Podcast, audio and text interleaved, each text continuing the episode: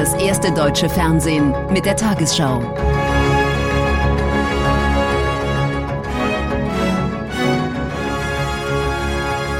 Heute im Studio Konstantin Schreiber. Guten Tag, meine Damen und Herren, willkommen zur Tagesschau. Nach der Rückkehr von seinem Antrittsbesuch in Washington führt Bundeskanzler Scholz weitere Gespräche über die Spannungen zwischen Russland und der NATO. Am Abend empfing er im Kanzleramt die Präsidenten Frankreichs und Polens Macron und Duda. Macron hatte gestern in Moskau und heute in Kiew Möglichkeiten sondiert, den Konflikt durch Verhandlungen zu lösen. Gipfeltreffen der Reisediplomaten. Nach seinem Besuch in Moskau und Kiew fährt Frankreichs Präsident Emmanuel Macron am Abend am Berliner Kanzleramt vor. Austausch mit Bundeskanzler Scholz, der am Morgen aus Washington zurückkehrte. Mit dabei in der Runde des sogenannten Weimarer Dreiecks Polens Präsident Duda. Ein wenig historisch ist dieses Treffen schon, denn zum ersten Mal seit elf Jahren trifft sich das Weimarer Dreieck wieder als Gipfel der Staats- und Regierungschefs. Herzlich willkommen. Vor rund 24 Stunden war Bundeskanzler Scholz noch mit US-Präsident Biden in Washington zusammen. Das Signal des Antrittsbesuchs Einigkeit im NATO-Russland-Konflikt. Deutschland ist einer der engsten Verbündeten Amerikas. Wir arbeiten im Gleichschritt, um die russische Aggression in Europa zu beenden und die von China ausgehenden Herausforderungen zu bewältigen. Wir sind engste Verbündete und wir arbeiten intensiv zusammen. Und das ist auch notwendig im Kampf gegen die russische Aggression gegen die Ukraine. Gut zwei Stunden sprechen die beiden hinter verschlossenen Türen. Scholz betont an der Seite der Amerikaner zu stehen, bleibt bei den Sanktionen gegen Russland aber vage. Deutlicher dagegen der US-Präsident. Falls Russland in die Ukraine eindringt, also wenn Panzer oder Truppen die Grenze übertreten, dann wird es kein Nord Stream 2 geben. Das werden wir dann beenden.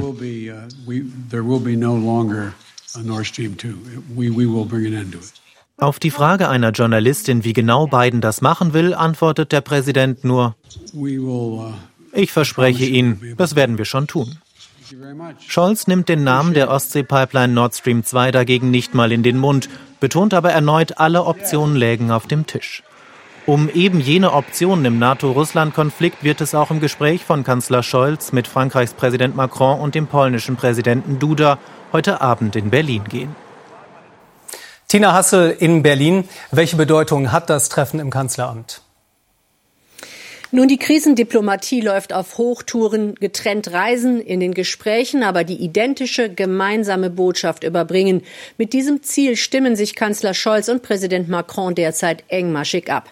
Jede Abweichung, jede noch so kleine Extratour würde in Russland sofort wahrgenommen und könnte das Gewicht des Westens in dieser gefährlichen Situation schwächen.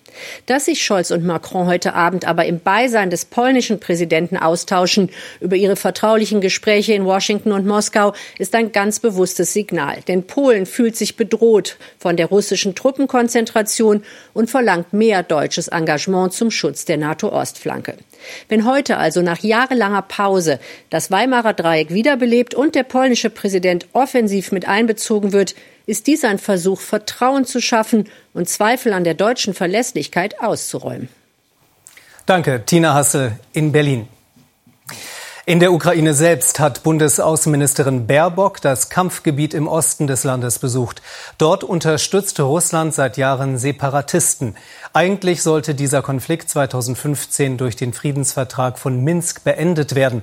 Doch beide Seiten werfen einander vor, gegen das Abkommen zu verstoßen. Die Verhandlungen darüber im sogenannten Normandie-Format zusammen mit Deutschland und Frankreich sollen nun neu belebt werden. Das ist der Weg zur sogenannten Kontaktlinie, in Wahrheit eine Frontlinie quer durch den Osten der Ukraine. Pro-russische Separatisten halten im Donbass zwei Gebiete besetzt.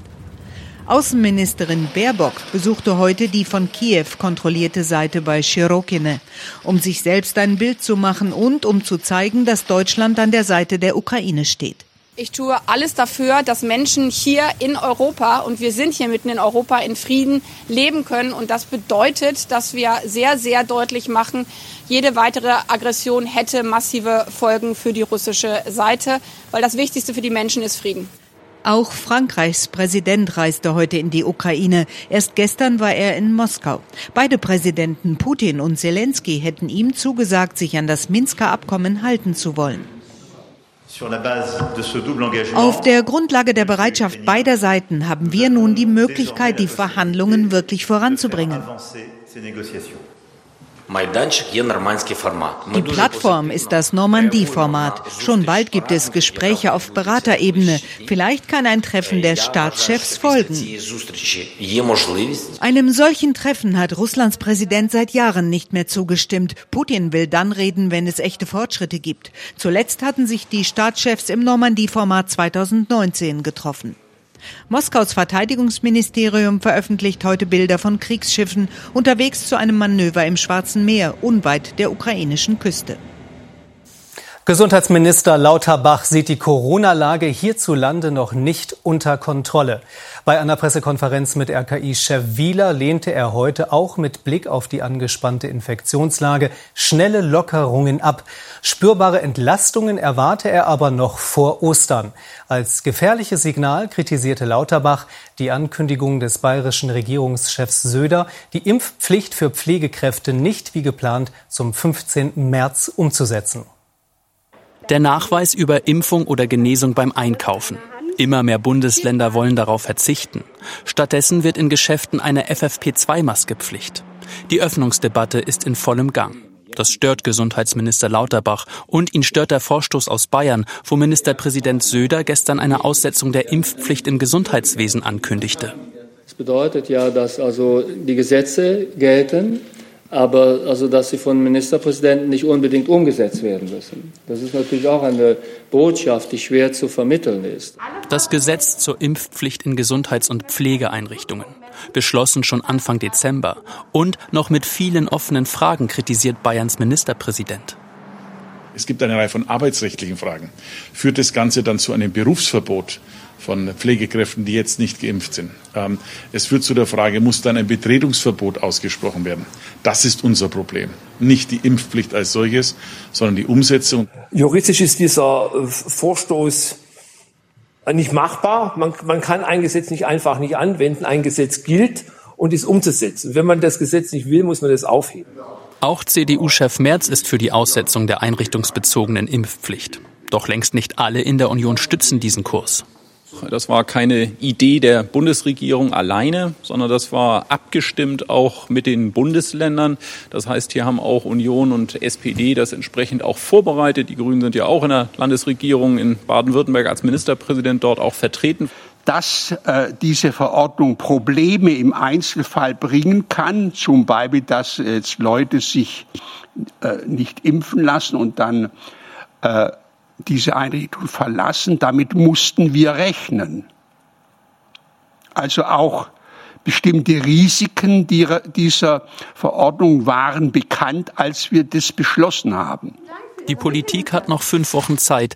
Ab 16. März soll die einrichtungsbezogene Impfpflicht wirken. Und bis dahin sind noch viele Fragen zu klären. Die EU-Kommission will die Produktion von Halbleitern in der Europäischen Union stärken. Dafür sollen insgesamt rund 45 Milliarden Euro aus öffentlicher und privater Hand mobilisiert werden. Aktuell herrscht ein Mangel an Chips, der sich negativ auf zahlreiche Wirtschaftszweige auswirkt, vor allem auf Autohersteller und Elektronikkonzerne.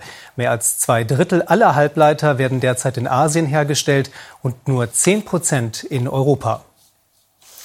Die Plastikverschmutzung in den Ozeanen nimmt ein bedrohliches Ausmaß an. Das geht aus einer Studie des Alfred Wegener Instituts für Meeresforschung hervor. Plastikpartikel seien mittlerweile in allen Teilen der Ozeane zu finden, vom kleinsten Plankton bis hin zum größten Wal. In Auftrag gegeben wurde die Untersuchung von der Umweltorganisation WWF. Ozeane ohne Plastik, die gibt es nicht mehr.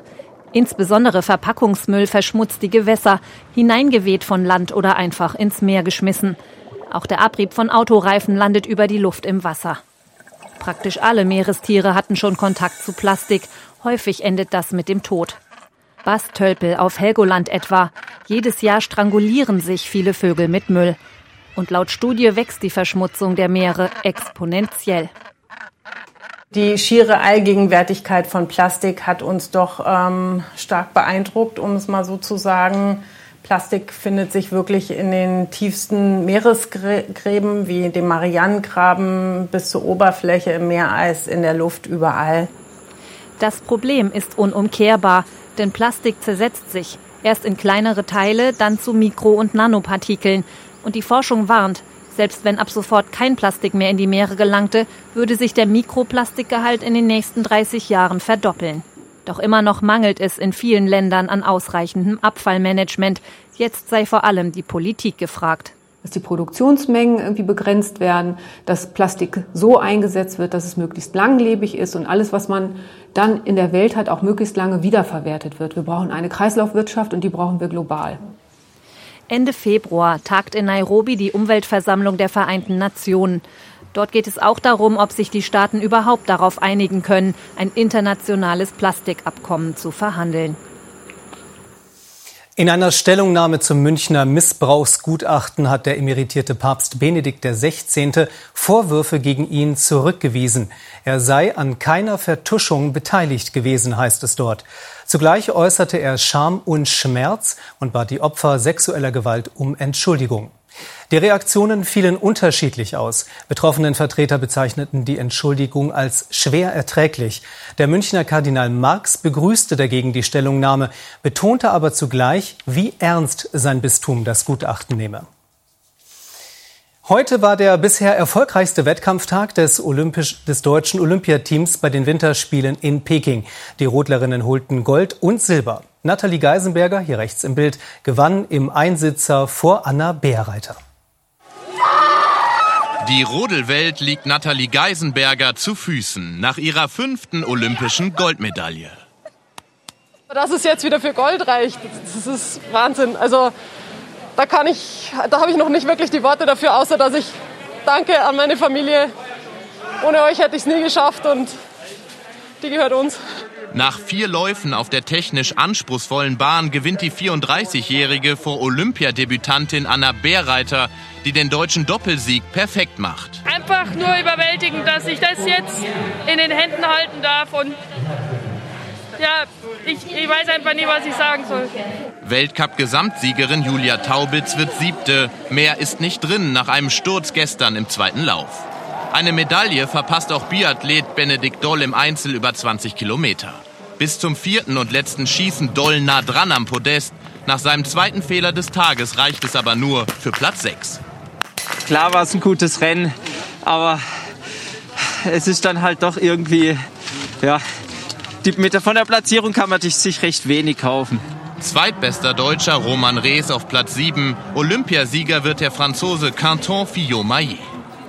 Gold mit gerade einmal 18 Jahren gewinnt Eileen Gu bei der olympischen Premiere im Big Air im Ski Freestyle. Spektakulär sorgt sie für das dritte chinesische Gold bei diesen Spielen. Gu ist in den USA geboren, startet aber für China, das Heimatland ihrer Mutter. In den 1970er Jahren schuf er aus dem Nichts ein Drogerieimperium. Der DM-Gründer Götz Werner ist im Alter von 78 Jahren gestorben. Er galt als Vorzeigeunternehmer mit sozialer Ader und als Vorkämpfer für ein bedingungsloses Grundeinkommen. Sein Erfolgsrezept nannte Werner einmal die Menschen und deren Bedürfnisse. 2008 zog er sich aus der operativen Verantwortung zurück. Und nun die Wettervorhersage für morgen Mittwoch, den 9. Februar. Dem Norden Deutschlands bringt ein Tiefausläufer dichte Wolken mit Regen. Im Süden sorgt ein Hoch oft für Sonnenschein. Dazwischen fließt weiterhin sehr milde Luft heran. Vom Oberrhein bis ins südliche Bayern ist es heute Nacht verbreitet klar. Im Norden und Osten windig und gebietsweise fällt Regen, auch am Tag. In der Mitte morgen zunächst ebenfalls viele Wolken, später regional aber auch Lücken. Den meisten Sonnenschein gibt's im Süden. Im Nordwesten heute Nacht nahe 10 Grad, im Süden wieder frostig. Morgen im östlichen Bergland um 5, am Oberrhein dagegen bis 14 Grad. Auch am Donnerstag im Süden oft sonnig, sonst meist wolkenverhangen und gebietsweise Regen, im Bergland gegen Abend auch Schnee. Am Freitag unbeständig kälter und im Nordosten sehr windig, aber am Samstag wird es deutlich freundlicher. Um 22.15 Uhr haben wir diese Tagesthemen für Sie. Kampfansage. Warum die Union die einrichtungsbezogene Impfpflicht nicht umsetzen will. Fragen von Karen Mioska an Saarlands Ministerpräsidenten Hans. Und keine Zulassung. Warum viele Eltern ihre kleinen Kinder trotzdem gegen Corona impfen lassen. Ich wünsche Ihnen noch einen schönen Abend.